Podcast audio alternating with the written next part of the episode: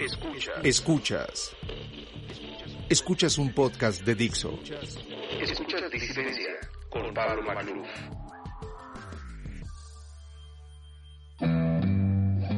Ser parte de la sociedad no significa pensar como las mayorías. Disidencia. Conducido por Pablo Magluf. Alfonso Araujo es director fundador del Mexico China Center en Hangzhou, China. Es matemático, científico, emprendedor, escritor y traductor. Vive en China desde hace más de 20 años.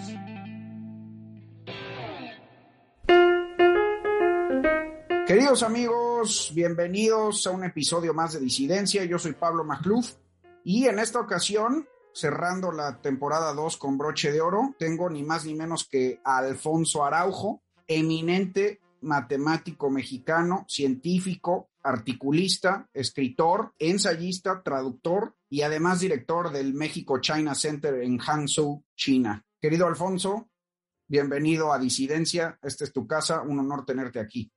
Hola Pablo, ¿cómo estás? Pues buenos, buenos días desde China. Ya sabemos que, bueno, independientemente de cuándo lo escuchen, pero acabamos de pasar el horario de invierno y eso significa 14 horas de diferencia entre México y China. Normalmente son 13 en verano. Oye, querido Alfonso, bueno, llevas, ¿qué? 20, más de 20 años en China, ¿no? Acabo de cumplir 21. 21 años. llegando a la mayoría de edad. Eres originalmente de Monterrey, ¿no? De Monterrey, de la mera maternidad Conchita. Bueno, en este episodio vamos a platicar sobre China, sobre este país y civilización tan remota para nosotros los mexicanos. Bueno, está en la boca de todo el mundo ahora, un mundo que cada vez parece más bipolar, donde en un polo están los Estados Unidos, en otro polo empieza a aparecer cada vez con más estridencia China. Pero también vamos a platicar de lo que tú haces allá, de las relaciones México-China, de qué significa China para México en el contexto geopolítico. Y bueno, también que nos cuentes un poco de qué es China, qué es China para la historia, qué es China para la filosofía, qué es China para el pensamiento universal, cuáles son los problemas de China. Y bueno, ¿por qué no arrancamos ya por tu experiencia como mexicano en China como fundador del México China Center. Exactamente qué es lo que hacen, qué es lo que has hecho todos estos años, querido Alfonso. Yo llegué a China en el 2000, en, octubre del 2000. Entonces, como te digo, acabo de cumplir 21 años. Eh, yo venía, yo venía por seis meses, pero pues bueno, ya sabes que la vida es curiosa.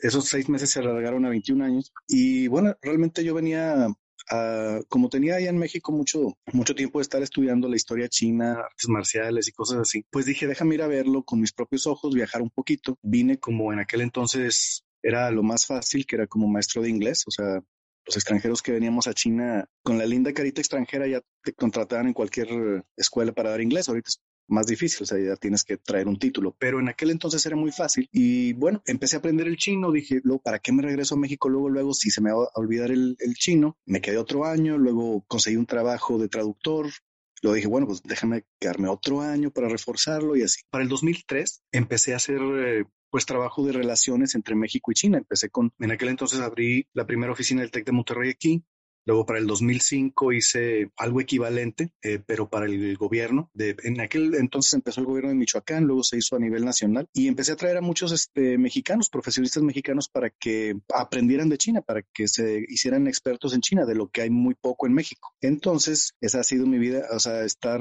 haciendo, estrechando las relaciones entre ambos países y en el 2016 empecé un, proyecto nuevo que cuajó en el 2018 que es este, el, México China Center, que es lo mismo, estrechar relaciones, pero ahora especializado en, ciencia y tecnología. Quiere decir, traer a científicos o inventores mexicanos que están trabajando en, tecnologías de punta, más que nada en, por ejemplo, en ciencias de la vida, o sea, medicina, ciencias de medio ambiente, de alimentos, y por otro lado, inteligencia artificial, robótica, ese tipo de cosas que tienen mucho eh, alta prioridad aquí en China. Entonces, esos proyectos se desarrollan entre ambos países. Es una cosa muy interesante, muy bonita. Oye, Alfonso, bueno, supongo de manera intuitiva que eh, la pandemia, pues de alguna manera interrumpió en cierta medida esta labor que haces. Y, sí. Eh, pero pues yo más bien lo que te quiero preguntar es, ¿cómo se vivió la pandemia desde ahí, que, fue el origen? Pues mira, fíjate que yo, el, fue en enero, en enero de, finales de enero del 2020, cuando empezó el, el problema fuerte. En enero 22 fue cuando se cerró la ciudad de Wuhan y bueno, entró todo el país en pánico porque bueno, una cosa eso nunca se había hecho, era sin precedente. Y fue para finales de enero que el, gobierno nos dijo que, que no nos moviéramos. O sea, había movilidad restringida, se fue restringiendo cada vez más y para la primera semana de febrero fue, a ver, nadie se mueva. Entonces, pues realmente sí fue muy angustiante, fue realmente dramático porque pues como aquí fue el epicentro, no había nada con qué comparar. Em, y lo único que había que comparar era contra el SARS, que fue en el 2003. Y los números del, del COVID se veían muchísimo peor. O sea, la velocidad de dispersión, la, la, gravedad de la enfermedad se veía mucho peor. Entonces, pues realmente eh, sí fue muy dramático. En, en aquel entonces, para no volverme loco, pues fue que empecé a, a reseñar lo que estaba pasando ahí en Twitter y, bueno, fue que me empezó a, a, seguir la gente para, para ver lo que estaba pasando. Pero mirándolo hacia atrás, pues fíjate que la crisis, o sea, el, el encerramiento duro, digamos, fueron tres semanas nada más. Tres semanas de encierro. Y la crisis completa duró dos meses y medio. O sea, el, el 22 de enero se cerró Wuhan, que fue un acontecimiento como te digo, muy apocalíptico. Pero para el 20 de abril, o sea, tres meses, digamos, estaba yo llevando a mi niña a la escuela de regreso y usado, ella usó mascarilla en la escuela una semana y ya. Y desde entonces, pues la vida se ha hecho normal. O sea, desde finales de abril del año pasado. Lo que, lo que sí ha cambiado es que pues usamos mascarilla en transporte público, o en lugares como expos o así. Y, el principal cambio, como tú dices, es, es la dificultad de viajar. O sea, se puede viajar con facilidad fuera de China. El problema es regresar porque te hacen hacer mm, tres semanas de cuarentena. Y esto de alguna forma entorpeció el intercambio de estudiantes y científicos que tú, que tú Sí, sí, mucho. Pues imagínate, sin poder, o sea, básicamente el, el trabajo que yo hago es traer científicos mexicanos y pues tenemos año y medio o sí, más de eso, que no, no puede viajar la gente. Entonces, pues hemos migrado a, a, pues a usar la tecnología. Entonces, estamos poniendo en contacto a los científicos chinos con los mexicanos en, en Zoom y en otras plataformas, hacen trabajo virtual. Por ejemplo, en México se hizo un, se estableció en el TEC de Monterrey, en el campus Monterrey, un laboratorio binacional de microelectrónica y pues ahorita hay trabajo a distancia, ¿sí? Eh, pues es lo que nos ha, a lo que nos ha orillado esta, esta crisis, pero como tenemos las herramientas tecnológicas del siglo XXI, pues ahí seguimos trabajando. Esperamos que para el, año que viene esto se pueda eh, mejorar y la gente pueda viajar a China más fácil. Digo, no es que no se pueda, pero sí, sí te entorpece mucho el tener que llegar y estar tres semanas en cuarentena. Oye, Poncho, a raíz de que China fue el epicentro, pues ha surgido un poco animado por ciertas retóricas nacionalistas, que yo creo que ya estaban ahí, pero digamos que se reanimaron, pues un cierto resentimiento contra China, ¿no? Eh, la primera pregunta sería, ¿se siente en China, lo sienten los chinos, sienten algún tipo de, de culpa ¿Cuál ha sido, digamos, cómo ha recibido eh, México, tus alumnos en particular, el hecho de que haya sido en China el epicentro? Pues em, culpa no. El epicentro, bueno, China por sus, por las características que tiene, como otros países con altas densidades de población, eh, con, muchas granjas en donde se conviven eh, seres humanos con, animales, pues tiende a, a ser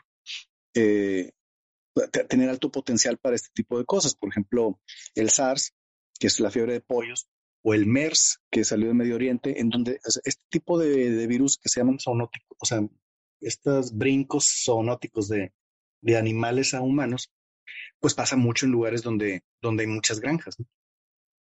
Entonces, eh, culpa no. Lo, la, la, retórica, es que mira, la retórica antichina tiene 150 años, desde que los chinos llegaron a San Francisco. Este, el peligro amarillo es una cosa que nunca se ha ido de Occidente. O sea, como que hay, hay periodos en, los que sube más y luego se olvida un poquito porque hay algún otro enemigo, como los rusos o los árabes, o lo que tú quieras. Pero el, pues el, el peligro amarillo siempre es una herramienta muy útil. Este, cuando no hay nadie más, pues, órale, sácalo. Este, yo, por ejemplo, cuando tengo 20 años aquí, este, he escuchado los tambores de guerra, es como la quinta vez. Cuando llegué, fue la, la crisis del, avión caza gringo que, se cayó aquí en el mar de China. Estaba Bush en aquel entonces. Luego en el 2003 fue una crisis con Japón. Luego en el 2010 otra, otra crisis con Japón por unas lanchas ahí en unas islas que las dos se disputan. Luego en el dos, cuando entró Trump, este, en 2016-17, su asesor Bannon, él, es súper anti-China y encendió la retórica que no se ha acabado todavía. Este, él habló de, una teoría muy vieja de un griego que se llama Tucídides, de que, que las, cuando hay dos potencias fuertes, necesariamente tienen que chocar. Este, esa retórica la, la avivaron en 2017 y pues sigue hasta ahorita. Hay una guerra comercial importante entre China y Estados Unidos por dominio tecnológico de las, de las nuevas tecnologías, por ejemplo, supercomputación, eh, telecomunicaciones y eso es, es, es, una cosa muy importante y pues se ha, se ha hecho mucho más grande porque pues la, la retórica y la propaganda pues eh, son, son, son también armas, ¿no? Dentro de ese tipo de guerras comerciales. Sí, ahora yo sin tomar postura, es evidente que hubo cierta negligencia, ¿no? Así lo, lo... Sí, sí, y así lo, así lo aceptó el gobierno desde pues desde enero, básicamente, que corrieron a un montón de oficiales, metieron algunos al bote también, pero también pensando hacia atrás, viendo las cosas hacia atrás, Wuhan se cerró con 800 casos comprobados y eran como 2000 mil mm, sospechosos, ¿no? Con 800, 800. Se cerró una ciudad de más de 10 millones de habitantes por primera vez en la historia. Ahorita 800 casos, pues hay 5.000 casos diarios en México. A lo que voy es que, vamos a decir, hubo negligencia, mala fe o lo que tú quieras y gustes durante cierto periodo, pero a partir del 22 de enero, nadie en el mundo puede alegar ignorancia. Ya era demasiado tarde, ¿no? Un poco. Pues 800 casos, comparado con, por ejemplo, Estados Unidos llegó a tener decenas de miles al día. Te, te, digo 800 casos activos totales, con eso cerraron la ciudad. Sí, ponle tú que Mm, fue demasiado tarde porque lo que se tenía que hacer una vez visto el, el, problema, era drástico y rápido. Entonces, si no lo hiciste drástico y rápido, pues sí, se te salió de las manos. Ahora que se salió de China, sí. Pero vamos a decir que China tuvo la culpa a lo mejor de durante todo enero y de a lo mejor de no cerrar sus fronteras si tú quieres. Pero una vez que tú tuvieras un caso o diez en tu país, pues ya China no tiene la culpa de lo que tú haces, ¿no? Este, Estados Unidos, de hecho, la, administración anterior pues Trump dijo explícitamente en una entrevista que él constantemente, la palabra que usó fue play down, o sea, minimizó la, la pandemia y no durante unas semanas, sino durante meses. Entonces, pues hubo países que sí reaccionaron muy rápido, muchos aquí en, en Asia, este, y otros que no. Bueno, pues a eso se, eh, les salió de control. Entonces, pues es un, es un tema complejo, la verdad. Lo he tratado en otras entrevistas, pero pues realmente Estados Unidos dio muy mal ejemplo algunos países de Europa también dieron muy mal ejemplo en, cuanto a la lentitud. Yo publiqué un artículo el 28 de enero, fíjate, del 2020, cuando China le estaba diciendo al mundo, por favor, apresúrense, no, no sean reactivos ante el virus, tienen que ser, eh, tienen que adelantarse, porque esta cosa es muy, muy salvaje. Sí, me queda claro que Estados Unidos también usó a China de chivo expiatorio para sus propios errores. Ahora, la otra parte de la pregunta, Poncho, es, ¿Qué tanto ha contagiado la retórica yanqui anti-China a los mexicanos? Particularmente, pues, con los que tratas tú, que son los científicos, y digamos que tu público, tu audiencia, ha disminuido, digo, por obvias razones de movilidad, ya nos aclaraste que sí, ¿no? Pero el interés ha disminuido, hay preguntas, digamos, xenófobas por ahí, algún tipo de contagio. Digo, México es muy, muy aislado, ¿no? muy aislacionista. Fíjate que no, la, retórica antichina, este, pues te digo, la, empezó Estados Unidos en el 2017 así en, fuerte y ha contagiado a pues muchas partes de Occidente, México incluido. Em, pero con mi auditorio, digamos, con los científicos, no, no, seguimos trabajando bastante bien. Este, acabamos de, este año firmamos un, acuerdo de cooperación con un, con un centro de investigación de inteligencia artificial aquí en China. Estamos en pláticas con este, empresas de biotecnología, de robótica. Eh, no, no, como que los científicos con los que yo trato, no. Me ha tocado uno, sí, uno que no quería, no quería venir a China porque tenía miedo de que a lo mejor aquí las leyes eh, fueran diferentes o que lo fueran a, este, a buscar estando fuera de China si él no pagaba, quién sabe qué cosa. Pero bueno, es eh, un caso de, docenas con los que trato. Más allá de la retórica trompista, ¿tú crees que sí hay ciertos fundamentos eh, civilizatorios, de los fundamentos de la civilización misma occidental que chocan con las nociones chinas? particularmente, por ejemplo, de política, ¿no? Eh, digo, yo entiendo perfectamente el sentimiento anti-China como que se puede prestar a una demagogia hueca, pero también, pues es cierto, ¿no? Que, China tiene un régimen autoritario, brutal, en ocasiones sanguinario, eh, nada remotamente a lo que fue Mao, pero sigue gobernando, pues, eh, el Partido Comunista Chino, este, y, siguen llegando los reportes de los campos de concentración contra los musulmanes yugures. Algunas estimaciones hablan de hasta un millón de detenidos, de, de presos. Yo te lo digo como mexicano, eh, la educación que yo recibí a nivel posgrado, a nivel licenciatura y posgrado, era la de un régimen absolutamente autoritario. entonces, no sé, ¿qué nos puedes decir sobre eso? Híjole, es una pregunta muy amplia. Es que, o sea, me mencionaste muchos temas. Fíjate que, primero que nada, yo tengo aquí 21 años y me da mucha pena que 21 años después, em, el principal problema que encuentro en las relaciones China-México es eh, la falta de conocimiento. De ambos lugares. O sea, no creas que los chinos así saben mucho de México. Cuando yo llegué me preguntaban si estaba en África. Pero también eh, de, parte de México hacia China, pues sí, la gente realmente no sabe, se imagina cosas que mm, eran imágenes de los 60, a lo mejor los 70, que fueron reales en aquel entonces, pero que no, o sea, eh, mucha gente se imagina, tiene imágenes de China de la Guerra Fría, ¿no? Cree que vas caminando por la calle y hay dos fulanos enormes en gabardinas grises ahí siguiéndote, o sea, no. Eso, eso fue en Rusia, ¿no? Aquí en China pasó de forma diferente durante la Revolución Cultural, que fue muy, muy, muy dramática. Pero eh, el maoísmo, este, que fue bastante problemático, o sea, no creas que fue una cosa como, digamos, en todo China, así homogénea, ¿no? Sea, afectó más ciertas áreas. las hambrunas que se causaron fueron en ciertas provincias muy localizadas. Por ejemplo, aquí donde yo vivo, pues la gente vieja no recuerda el maoísmo con, con así con horror, este, porque aquí no fue, o sea, sí pasaron cosas que destruyeron templos, lo que tú quieras, pero no, no pasó como en otras provincias que realmente era donde estaba más la, digamos, el fervor ese ideológico. O sea, no, no, China es, es un continente, es muy grande, es del tamaño de Estados Unidos. Entonces, nada pasa, casi nada pasa en China así de forma homogénea. Pasa de formas diferentes. Ahora, lo que me dices de los uigures es, es un rehash de, los tibetanos y un rehash de, tantas cosas. Ahorita los uigures ya no están tanto, ahorita están con otro tema. Ah, de la, ¿cómo se llama? De la escasez de alimentos. O sea, eso de un millón, un millón de uigures, es un número muy bonito, muy redondo. Como no eran 537 mil, ¿no?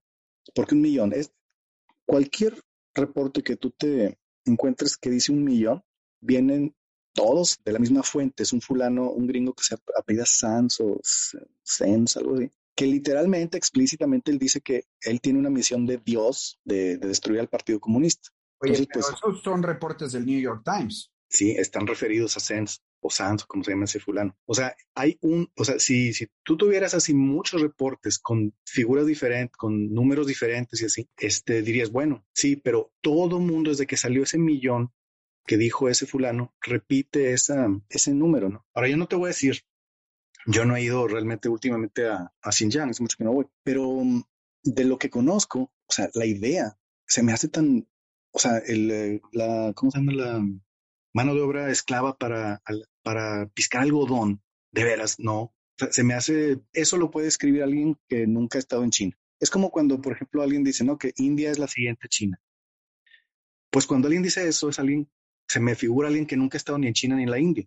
O sea, que nada más ve cosas de lejos. Pero bueno, o sea, no me voy a meter así punto por punto, pero en general, la gente tiene concepciones de cómo se vive aquí en China. Pues no te voy a decir fantasiosas, pero poco, poco informadas, ¿no? Aquí en China habemos cientos de miles de extranjeros de todo el mundo, muchos mexicanos, latinos, este, casi todos los mexicanos que les preguntes qué tal es su vida en China dicen que es muy padre porque es muy segura. O sea, hay mucha seguridad. Tú puedes salir a la calle, en el barrio que quieras, a la hora que quieras, y es, es muy seguro. Este, lo del autoritarismo, sí. O sea, es, es un gobierno, lo del comunismo es una, o sea, el, el, nombre del partido sigue siendo Partido Comunista, pero es como decir, es el nombre de la dinastía, ¿no? Como lo que, lo, no sé qué entiende la gente por comunismo. Si lo que entiende es el comunismo de Cuba, pues no, eso no hay aquí en China. Pues de, dejó de haberlo hace, pues desde mmm, finales, o sea, desde principios de los ochentas, cuando entró Deng Xiaoping. El maoísmo, como era muy ideológico, creó una estructura económica muy ineficiente, ¿sí? Este, un comunismo ahí medio extraño y malentendido, que no funcionó, que fue muy ineficiente. Y entonces cuando muere Mao y entra Deng Xiaoping, él dice, a ver, vamos a dejar esas cosas porque el carrizo no es medicinal. Y él empezó las reformas que han creado la economía china moderna. Entonces son reformas que fueron muy digamos, poco ortodoxas porque dijo, vamos a abrir zonas donde recibamos inversión extranjera, vamos a promover la propiedad privada, la industria, dejar de tener tanto control de ciertas cosas. Y él recibió, de hecho, muchas críticas de su propio partido y dijo la frase esa famosa que, que dice, no me importa si el gato es blanco o es negro, lo que me importa es que case gatos. Y entonces, hasta la fecha, pues la economía, la economía china es una cosa mixta, no la planeación esa absolutista que había en los sesentas pero hay mucha como dirección del gobierno y luego la industria privada se mueve en esas direcciones.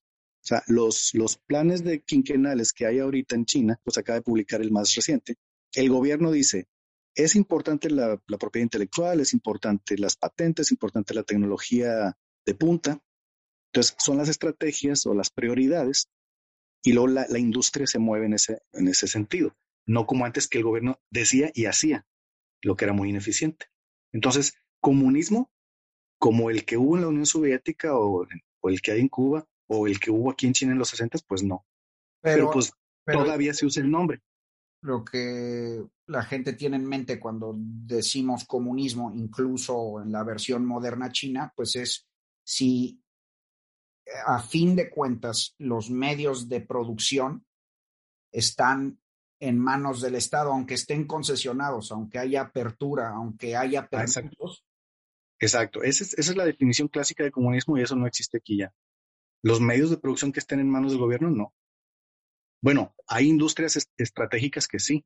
Por ejemplo, el tabaco, la electricidad, las telecomunicaciones, pero pues la, la, iniciativa privada es, produce, ¿cómo? genera más empleos que el gobierno y pues un poquito más de dinero también, es un poquito más del 50% de iniciativa privada. Entonces, esa definición clásica de comunismo ya no, ya no aplica. Ya, o sea, la, digamos que la propiedad es absolutamente privada. Sí, o sea, tú, bueno, la, que tú puedes hacer una empresa y la empresa es tuya, 100% tuya, sí. Y no corres de, de que por... No, y de hecho, pues una de las cosas que nosotros hacemos es cuando viene alguien de fuera, la, eh, la primera parte, digamos, del proceso es que hagan su empresa aquí en China. Una empresa con un dueño extranjero, 100% extranjero. Y luego esa empresa ya la pueden usar para hacer negocios, eh, pueden hacer joint ventures o pueden hacer lo que quieran. O sea, tú te puedes defender, Poncho, de, del gobierno en un litigio. O sea, tú puedes defender tu propiedad privada ante tribunales. Sí, eh, sí claro. Sí, sí, sí. Y mira, claro, o sea que si me preguntas, ah, ¿es perfecto? No, pues claro que no. Y le falta mucho también porque esas, esas cosas fueron reformas, son reformas que tienen una generación para acá. Antes era un, desastre, era muy complicado. Pero, por ejemplo, yo eh, trabajé de traductor de tiempo completo para el gobierno chino, de hecho, para una empresa, una empresa de traducción oficial, digamos. Y bueno, yo tenía que firmar un montón de NDAs, pero lo, lo, que más veía pasar ahí por el escritorio eran, eran litigios, ¿no? Litigios de los que tú estás diciendo. Entonces algunos se ganaban, otros se perdían y así, pero las, las leyes que eran un desastre, digamos, hasta los 80s, 90s, es una de las cosas más importantes que se ha estado tratando de modernizar. La educación, los transportes, o sea, China hasta 1980, o sea, ayer, China era un desastre, este, estaba bastante atrasada en, en muchísimas cosas. Su, su, sistema educativo era, era muy primitivo, estaban, su, su, su industria estaba media destruida porque se habían peleado con la Unión Soviética y pues los soviéticos eran los que los estaban ayudando con tecnología. Entonces, en 1980 para acá, estás hablando de 40 años, es poquito más de una generación, lo que se le llama el milagro chino, lo, ha pasado en 40 años. O sea, de, de estar, pero bastante, bastante mal, muy atrasado, con un PIB miserable, de hacer lo que han hecho ahorita. O sea, tienen un rover en la Luna, otro en Marte y acaban de hacer una estación espacial. Pero claro, y eso también lo dijo Deng Xiaoping. Dijo, vamos a dejarnos de eso del comunismo, que todos pobres y todos iguales, ¿no?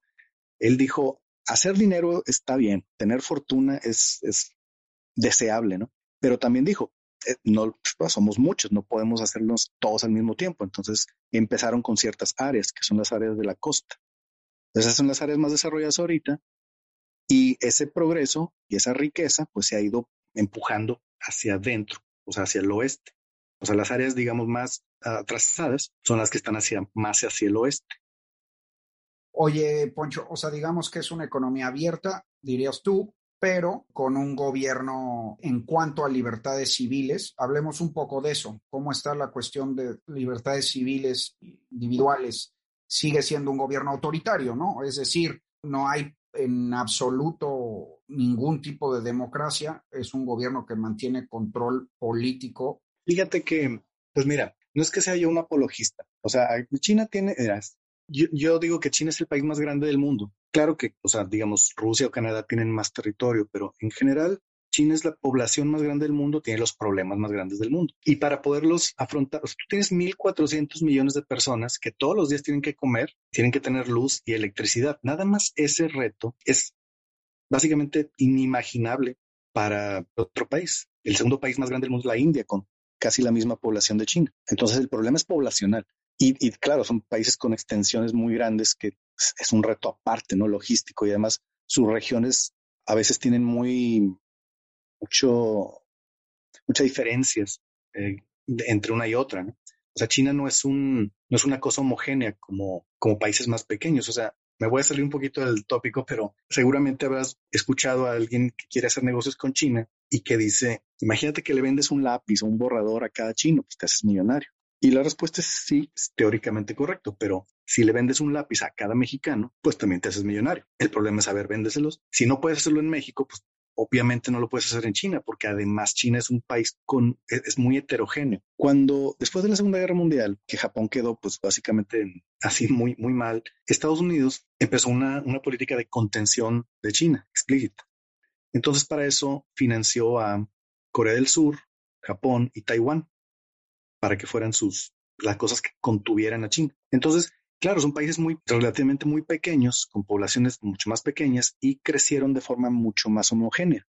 O sea, tanto Corea del Sur, Taiwán y Japón, pues crecieron de una forma que ahorita sus, sus economías y sus regiones pues no tienen tanta diferencia. En cambio, China, que es 20 veces más grande y 10 veces o más de población que ellos, pues no creció de forma homogénea. Tiene muchos contrastes, ¿no? Cuando alguien me dice, hazme un estudio de mercado para China, le digo, pues te lo hago para Shanghai, o sea, porque no te voy a hacer un, no puedes comparar Shanghai con Tíbet, ¿no? O sea, son cosas radicalmente diferentes. Regresando a tu pregunta, sí, es un gobierno eh, centralista con un poder así muy, muy concentrado, rector, pero que siempre ha sido así. Digamos, el problema de la población es Fíjate, China es uno de los países que tiene más conciencia histórica. Ellos tienen así, siempre dicen 5.000 años de historia y son muy conscientes de esa historia. Y esa historia tiene un montón de barbaridades.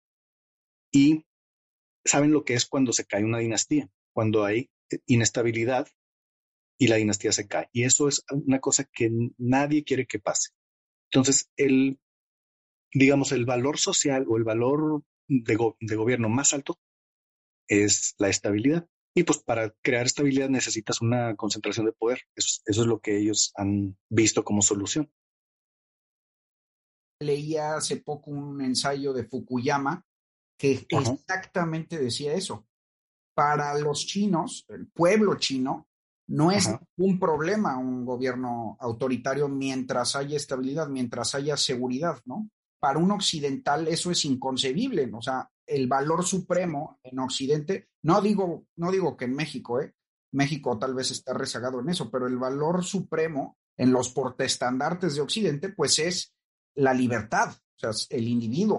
Y ahí es donde te, te, pregunto que si no chocan, más allá de la retórica antichina demagógica, si hay un choque en lo que es el ser humano, en las ideas, en la concepción básica de la civilización. Pues sí, mira, muchos chinos quieren tener más, eh, digamos, más expansividad en, cuanto a la expresión pública y todo lo que tú quieras, pero es, es un país que durante 5.000 años, así literal, pues ha tenido este sistema. Claro, hace 5.000 años era, era barbarismo, no eran los reyes esos antiguos que no, no les caías bien y te ejecutaban, ya como en todos lados. Esto ha evolucionado y ahorita sigue siendo, digamos así, un, un poder central, pero mucho más modernizado no es tan, no es tan bárbaro. O sea, las últimas cosas sí más o menos salvajes que se vieron fueron allá por los 60, 70, ¿no?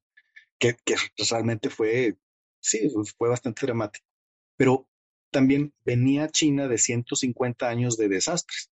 O sea, en 1850 fueron las guerras del opio, varias ciudades de las costas chinas fueron semicolonizadas, eh, varias potencias extranjeras estuvieron aquí explotando varias potencias extranjeras, incluyendo Japón. Eran Japón, Rusia, Estados Unidos, Inglaterra, Francia, Italia y Alemania. Después de esa colonización, hubo, fue la, Primera Guerra Mundial. En el Tratado de Versalles traicionaron a los chinos que les habían dicho que se iban a, salir y no se salieron, siguieron y luego no se salieron sino hasta la Segunda Guerra Mundial, que hubo tanto borlote ya que pues ya no les convenía estar aquí y China finalmente terminó de expulsar a, Japón. Te estoy hablando de esos fueron 100 años, 100 años de estar eh, con presencia extranjera y explotadora aquí. Y todavía después hubo una guerra civil. O sea, los nacionalistas contra los comunistas. O sea, fueron más de un siglo desde los finales de la última dinastía de caos. Entonces, pues se empezó a fragmentar el poder, este, algunas provincias se querían salir, independizar y fue un desastre. Y, bueno, Mao, que fue el que ganó la guerra al final, la guerra civil, pues unificó todo eso y pues lo unificó a trancazos. Entonces, ese, ese periodo lo podemos ver desde 1850 hasta 1950, esos 100 años, son equivalentes a la caída y subida de una dinastía típica, que antes se tardaban dos o tres siglos, esta vez se tardó un siglo. Y los comienzos de una dinastía normalmente son así, muy caóticos. Ese caos terminó en 1980, y desde entonces, pues se ha estado modernizando en muchas cosas. ¿Que está perfecta? No, para nada, le falta mucho, pero pues se ha hecho bastante, por ejemplo, en, la economía, que es lo más importante, en, en, tener la estabilidad, darle estabilidad de vida a la gente, ha sido muy buena. Y en alfabetizar, fíjate, en 40 años han alfabetizado, porque la gente era analfabeta durante toda la historia china, el 90 o más por ciento de la gente era analfabeta. China ha alfabetizado a más gente que toda la gente que vive desde Alaska hasta Argentina. Imagínate, quiero repetir de nuevo, o sea, ¿China es el paraíso? No. ¿Es el mejor gobierno del mundo? No. Tienen problemas muy grandes, los más grandes del mundo. Pero han estado haciendo las cosas pues relativamente bien, así han, han estado creando estabilidad y prosperidad para cada vez más gente. Ah, para dejarlo claro con nuestra audiencia, querido Poncho, que te escucha desde México, sobre todo parte en Estados Unidos, pero, o sea, ya, dejarlo con toda claridad. No puedes en China tener un periódico libre, ¿no? O sea, no puedes hablar contra el gobierno, no puedes escribir artículos críticos, no puedes perseguir la corrupción, no puedes criticar a los gobernantes, no puedes eh, publicar caricaturas, eh, no puedes... Fíjate que en, los periódicos eh, no, pero la gente de todas formas, mira, China tiene una, una tradición muy, este, muy graciosa de, crítica y de cinismo, siendo un país tan, tan longevo. o sea, no sé, mucha, mucha gente mm, me parece que cree que en China todo el mundo le dice que sí a todo el gobierno y no, o sea, la sociedad china siempre ha sido así como que muy como cínica, sarcástica. Así, hay, hay, un, hay un refrán chino que dice, el cielo está muy alto y el emperador está muy lejos. Los chinos son muy locales en, sus, en sus uh, intereses, ¿no? Como te digo, lo, lo, que tú dijiste hace rato, o sea, para un occidental sería impensable un tipo de gobierno así, pero pues es que China tiene cinco mil años con este tipo de gobierno. Ahora, pero no, no hay, no hay este, la libertad de expresión que tú ves así en Occidente, pero hay un montón de cosas alternas que son, pues, chistes y este, un montón de, como, ¿cómo te diré?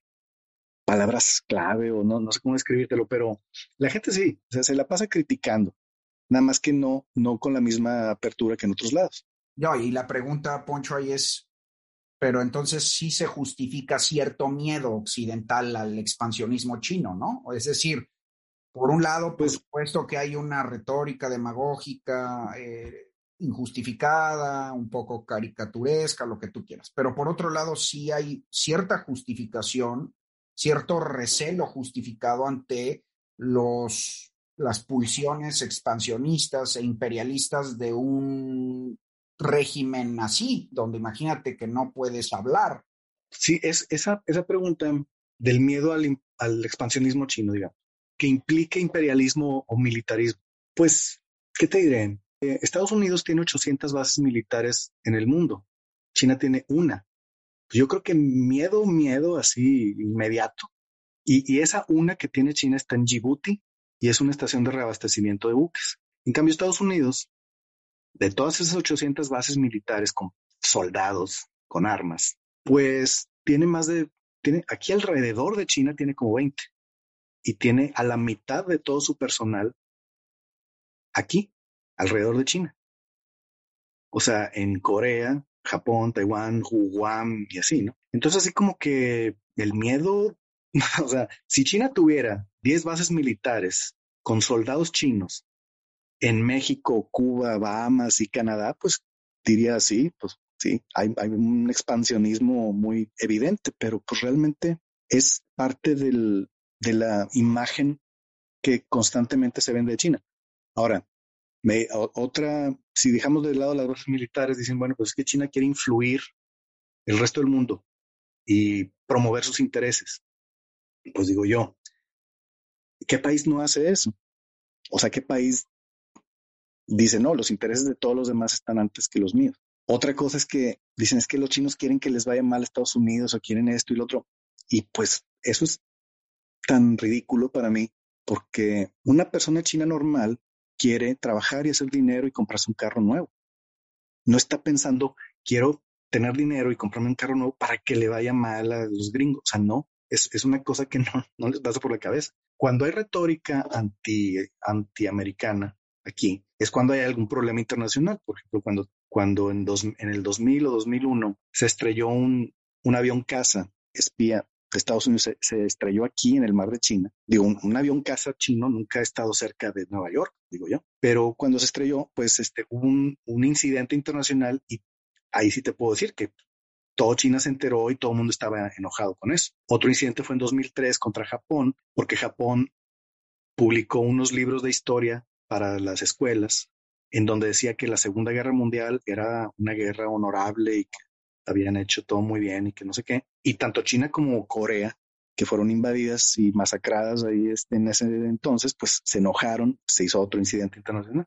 Entonces, también no te voy a decir que China siempre tiene la razón en todo, para nada. O sea, también aquí en, entre China y el sureste de Asia hay muchas disputas de, islitas y de, líneas en el mar y así, que pues en algunas unos tienen más razón que otros y así, siempre se están peleando por eso. Vietnam, China, Malasia, Japón, todos ahí quieren unas islitas para ellos. Pero en general, te puedo decir que la retórica anti-China en, en Occidente exagera muchísimo esos aspectos, sobre todo el expansionismo, o sea, porque ¿cuándo fue la última vez que China invadió un país? O sea, en los últimos 70 años. Si haces la misma pregunta de Estados Unidos, ¿cuántos países ha invadido o declaró la guerra a Estados Unidos en 70 años? Pues han de ser como 70.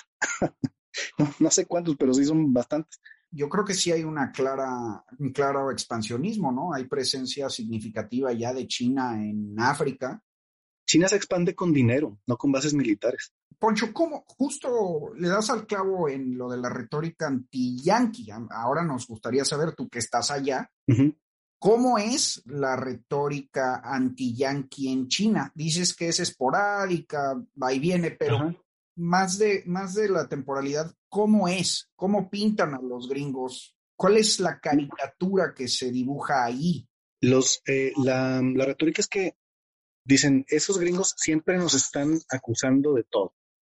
Esa, esa, es la, digamos, la imagen general. Los Estados Unidos nos echa la culpa de todo. O sea, se burlan de la victimización gringa. Sí, y quiero decirte que, o sea, se enfocan en el gobierno, porque aquí hay muchos, muchos este, estadounidenses, muchísimos haciendo negocios, viviendo, se casaron con alguna china o son profesores de inglés o lo que tú quieras y no creas que los ven mal. Los días que los ven mal es porque hay algún incidente internacional.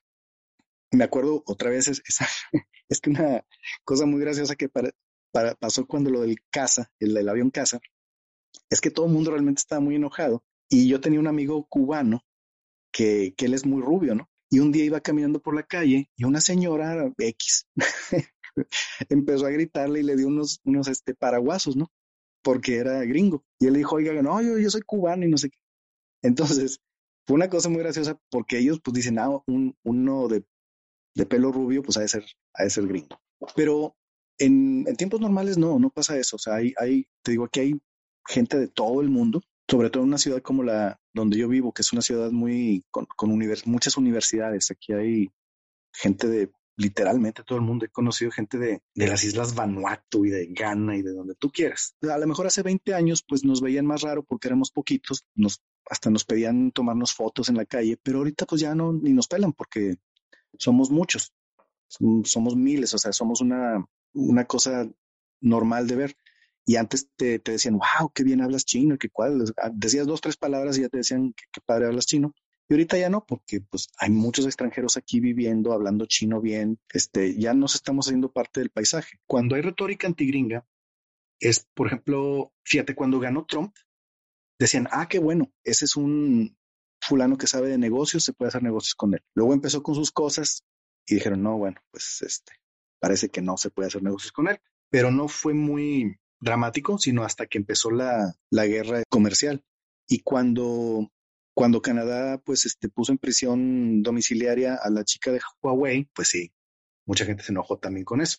Hablando de la guerra comercial entre China y Estados Unidos, pues muchos analistas en México o analistas económicos, geopolíticos, han dicho que pues era la oportunidad de oro de México para volverse un, digamos que solidificar las relaciones entre México y Estados Unidos, porque si le están cortando la entrada a China, pues México se vuelve un proveedor inminente. Sí, de hecho, sigue siendo oportunidad para México. Muchas empresas chinas desde el, desde el periodo de Trump y hasta ahorita, bueno, ahorita se ha Mm, complicado un poquito por el COVID, pero eh, desde que empezó este problema, muchas empresas chinas dijeron, oye, pues vamos a explorar opciones. La primera opción obviamente es México y la primera idea que se les cruzaba por la cabeza es, déjame poner la fábrica en México y exportar a Estados Unidos. Pero luego cuando van a México dicen, oye, no nada más puedo hacer eso, sino que el mercado mexicano también es muy, muy interesante. Entonces, te digo, hay mucho desconocimiento de ambas partes y muchos chinos llegaban a México pensando que nada más voy a poner la fábrica para armar y tengo que exportar todo desde China. Y cuando llegan y ven que las cadenas de producción ahí son muy sofisticadas, dicen, oye, pues no necesito prácticamente nada, nada más a lo mejor una parte clave o una parte que no quiero hacer aquí en México porque tiene patente o X, pero todo lo demás está aquí. La mano de obra es muy buena, muy accesible, muy bien este, en calificada. Y no nada más eso, sino además el, mercado mexicano es muy interesante. Sí, sigue siendo una oportunidad bastante buena para México. Sí, porque además es, o sea, como lo dibujas tú, es más bien un triángulo, ¿no? Porque México estaría entre los dos. Por un lado, como sustituto de China frente a Estados Unidos, pero por otro, con China vis a vis, ¿no? También. Sí. Eh, pero lo que dicen los analistas es que México está desaprovechando esa oportunidad. Dices que todavía está ahí, pero pues no sé tú cómo veas. Eh. México está, digamos que cachando casi por inercia, ¿no? Pero no, no lo hacen más por, por atraer. Por ejemplo, China, desde los ochentas, que te digo que Deng Xiaoping inició sus reformas, una de las más importantes fue atraer capital extranjero. Y para atraerlo, pues hizo dos cosas. Una, jugar muy bien su carta de pásale porque vas a entrar al mercado más grande del mundo. Y dos, dar muchas facilidades. México no, no puede hacer la, la carta uno, ¿verdad? Porque pues, no es el mercado más grande del mundo, aunque es un mercado muy interesante. Pero la dos es la que desaprovecha. El problema es que en México las políticas para atraer inversionistas extranjeros pues están muy limitadas comparadas con las que tiene China. Si tú vienes a China a invertir, casi casi te regalo la tierra, o sea, te, te la doy a un precio muy, muy bajo o rentas muy bajas durante cinco años, te doy facilidades fiscales, casi, casi cero impuestos en dos años y luego poquitos en los siguientes tres. Muchísimas cosas de esas que luego se hacen más interesantes todavía porque China tiene esas políticas a nivel federal, luego provincial y luego municipal que se pueden ir sumando.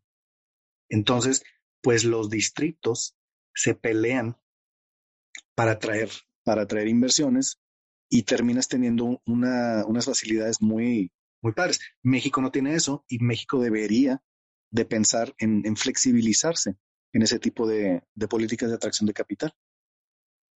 Oye, Poncho, qué buen episodio, hombre. Estamos eh, además con, con, muchos temas pendientes, pero pues a mí me gustaría ir cerrando ya más en el plano cultural, que nos cuentes este, una, una cuestión de vínculos culturales entre México y China a partir de un pasaje que yo recuerdo de Octavio Paz en El laberinto de la soledad, donde dice, pues los mexicanos somos simuladores por naturaleza, ¿no? Nos enmascaramos, eh, somos mentirosos, somos, somos pueblos misteriosos, ¿no? No culturas muy abiertas, somos culturas cerradas, eh, los códigos son difíciles de entender, damos rodeos, circunloquios, perífrasis, no hablamos de forma directa.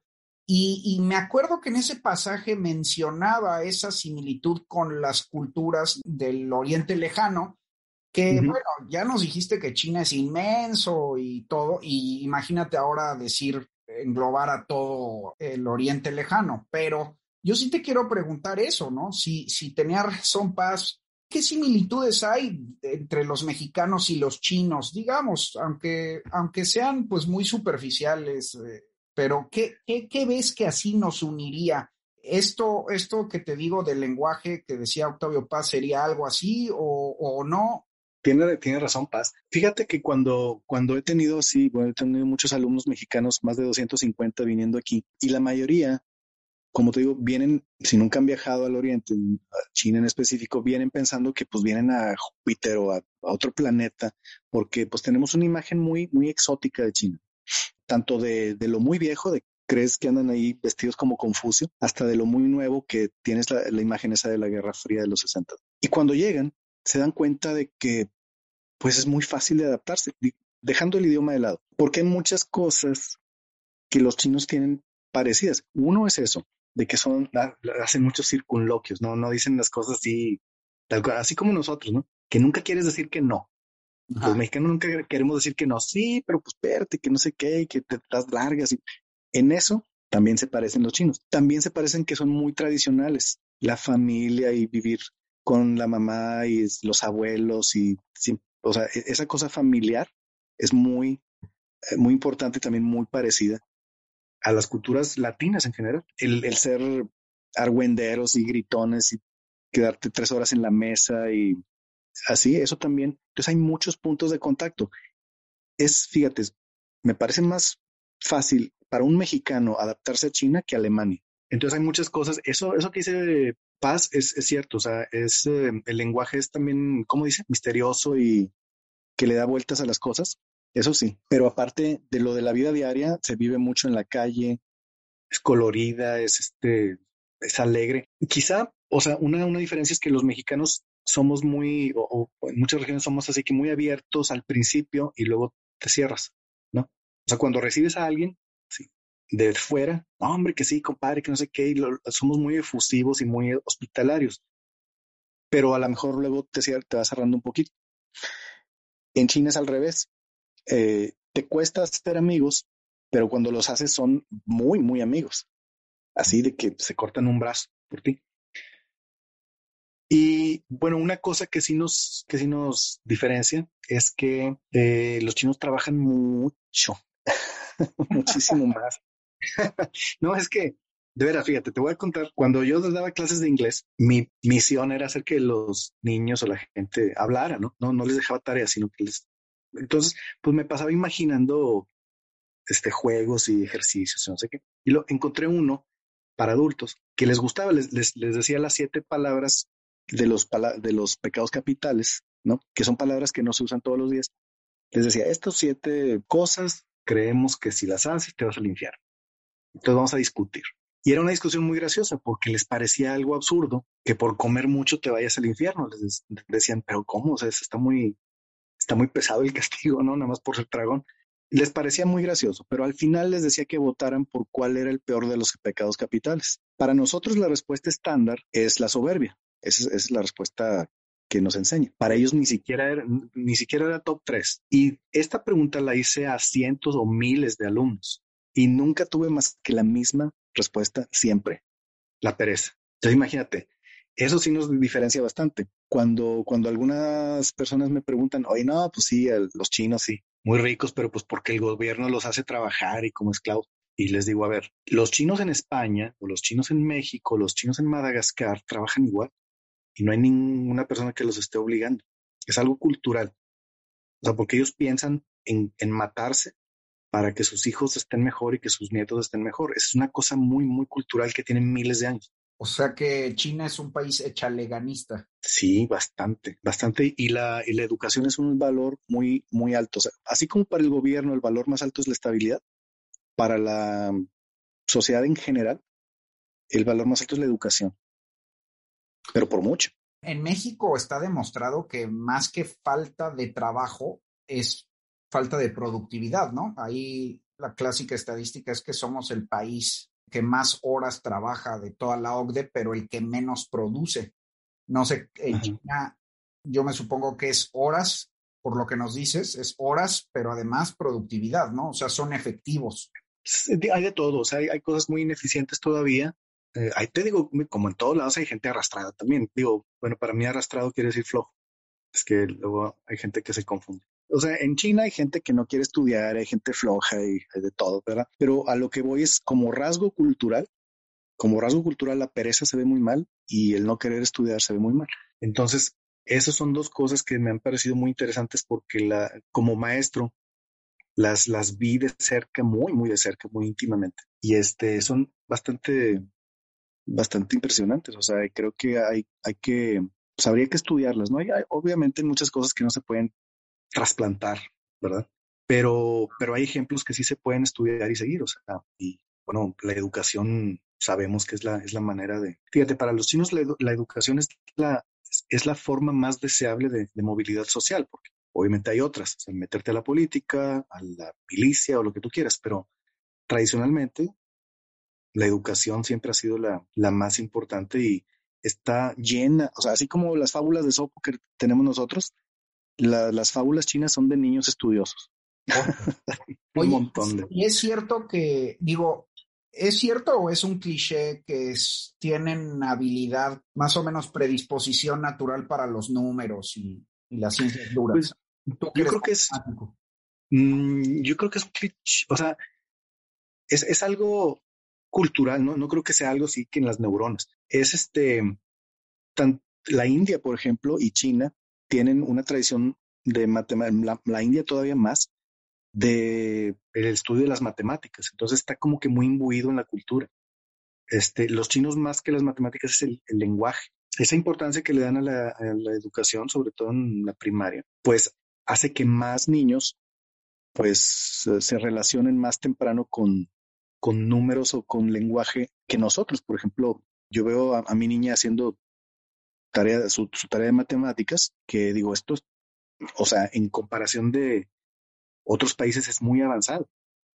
Eh, yo cuando daba clases aquí en, en secundaria o en prepa, que vivía en, las escuelas yo, me metía a las clases de matemáticas para ver lo que, lo que estudiaban y eran cosas súper avanzadas, o sea, en prepa haciendo cálculo integral y este, calculando en, física también cosas muy, muy complicadas, cosas que yo vi en la carrera en México. Oye, Poncho, y ahora que decías que es una sociedad eh, pues tradicionalista, te tengo que preguntar, ¿cómo están asignados los papeles de, género famosos? Digo, es una concepción occidental, lo sé, pero ¿hay, hay eh, rigidez en cuanto a los sexos? ¿Es, una sociedad machista o no? ¿Hay algo así como feminismo chino? Fíjate que cuando alguien me dice, o sea, que, que habla de la imagen de la, de la mujer oriental sumisa, les digo, pues no, no, para nada. Este, a lo mejor, mm, por ejemplo, en, Japón y en Corea sí, son, sí las sociedades son más machistas, este, más explícitamente machistas, pero mm, las mujeres de todas formas han, encontrado eh, maneras de, como de, ¿cómo te diré?, sobrellevar. Pero en China, la, la vida pública siempre, siempre fue dominada por el hombre, pero la vida de la casa siempre fue dominada por la mujer y esto lo puedes ver en novelas desde hace dos mil años, en que una vez que se pasa la, puerta de la casa, la que manda, no es, no es ni siquiera la esposa, sino la mamá del hombre. O sea, normalmente cuando te casabas, te llevabas a tu, a tu esposa a tu casa con tu mamá. Bueno, con tus papás, ¿no? Pero la mamá era la que mandaba en la casa. Digamos que la abuela. La abuela, sí, y hasta ahorita, o sea, la mamá del hombre es la matriarca, ¿no? O sea, entonces China tiene esa cosa muy curiosa, que la, vida pública siempre fue este, eh, masculina y la vida mm, en la casa femenina y hay una, obra de las más importantes de la literatura clásica china que se llama El sueño de las mansiones rojas y es, es la historia de una familia, pero ahí todas las que mandan son las mujeres. está la matriarca, están las hijas y los hombres son como que incidentales. Órale. Qué interesante. Poncho, pues qué magnífica charla, de veras, muchas gracias. Quedan muchos temas pendientes, imposible abarcar todo China y las relaciones de México-China en, en, una hora. Pero bueno, esta fue una, pasadita inicial. Poncho, digamos que en dónde te pueden encontrar los escuchas interesados en algún tipo de intercambio u otros mexicanos que por suerte les llegue este episodio que quisieran explorar eh, alguna relación con China desde México, eh, qué, tipo de programas ofreces, dónde te podemos, eh, dónde te pueden buscar y, qué oportunidades hay. Este, hay muchas oportunidades para gente que quiere, o sea, que está en, las, en, los temas de ciencia y tecnología, que son inventores o que son este, emprendedores y que necesitan, por ejemplo, eh, fondeo o necesitan o, quieren explorar el mercado chino de alguna forma. Me pueden buscar en Twitter, ahí estoy. Eh, es, la forma más fácil. Este, me pueden buscar como Alfonso Araujo, este, hashtag las matemáticas son tus amigas es que mi arroba la tengo que cambiar, siempre me, siempre me están molestando con que mi arroba está bien extraña, pero búsquenme como Alfonso Araujo. Sí, tu arroba es ALF-ARGZZ. Querido Alfonso, gracias por haber venido a Disidencia. Te mando un fuerte abrazo hasta Hangzhou, China. Sí, no, muchas gracias a ti, gracias por el espacio, gracias por escuchar a todos los que estén allá del otro lado de la línea. Queridos amigos, ahí lo tienen, Alfonso Araujo, pues con esto terminamos el último episodio de la segunda temporada. Como ustedes saben, mis temporadas tienen 20 episodios, así que con esto cerramos formalmente la segunda temporada. Eh, haré un especial navideño por los 10 años de la muerte de Christopher Hitchens.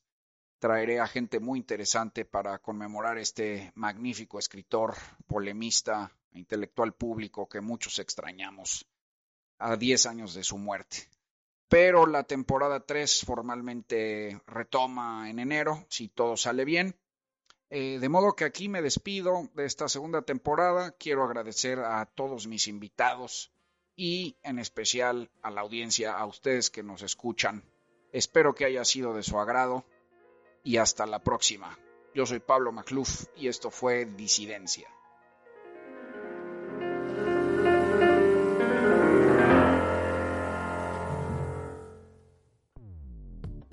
Dixo presentó Disidencia con Pablo Macluf. La producción de este podcast corrió a cargo de Pedro Aguirre. Coordinación de producción Verónica Hernández. Dirección General Dani Sadia.